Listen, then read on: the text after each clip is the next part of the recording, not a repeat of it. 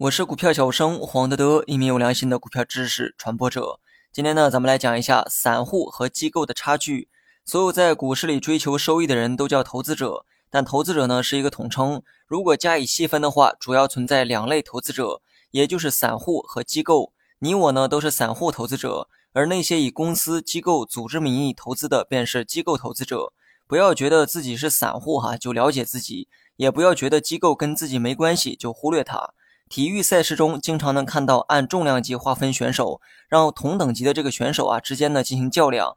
但可惜哈，股市中呢没有这个规矩。记住，股市中除你以外的全是对手，所以不要觉得管好自己啊就天下太平。只要你没退出市场，所有人呢都会盯着你手里的钱。而这其中，机构投资者啊是你最需要了解的对手。我们呢先来了解一下炒股盈利最重要的三个要素，也是我认为的最重要的三要素。分别是能力、资金和消息，排名呢分先后。或许啊，不同的人呢有不同的排名，但至少在我心中的这个排名呢，能力在前，其次呢是资金和消息。有人可能觉得资金的实力应该排在第一位，但是我呢却不这么想哈。资金量大的确有很大的优势，但资金本身呢没有任何行为能力。钱多呢可以是非常有力的武器，但是没人会使用它，武器呢也终究是块废铁。只有懂得如何使用资金，有效利用资金。庞大的资金量才会体现它的价值，否则手握一个亿和十个亿没有什么区别。了解了三要素，我们对比一下散户和机构的差距。那么先说结论吧哈，三要素中散户没有一项可以胜过机构。论能力，机构投资者呢是团队作战，可谓是正规军，而加入这个团队则需要经过层层的筛选，留下的都是精英。而成为散户呢，几乎啊没有什么门槛，年满十八岁你就可以杀入股市。所以二者在能力上的差距可想而知。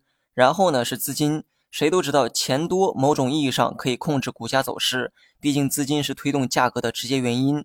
那么散户和机构谁的钱更多呢？当然是机构。你的钱呢只是你的钱，最多还有借的钱。机构的钱那可是一群人的钱，绝大部分都是从社会募集来的钱。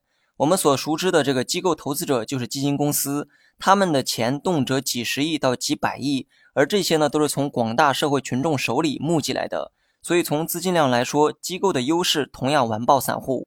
那么最后是消息，谁能率先获得有利的消息，就有可能率先布局，从而拿到更高的这个投资收益。而从消息的获取能力来看，机构呢也同样完爆散户。先不说人家的这个渠道广、门路多，行业之间的消息他们也可以彼此共享，而散户看到的消息多半已经是人家吃剩下的。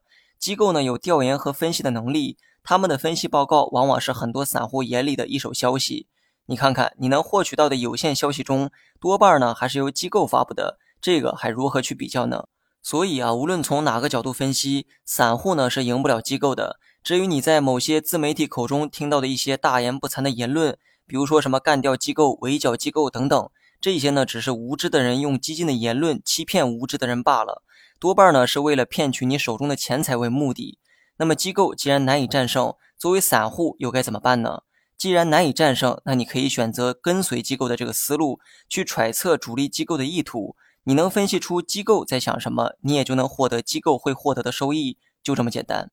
好了，本期节目就到这里，详细内容你也可以在节目下方查看文字稿件。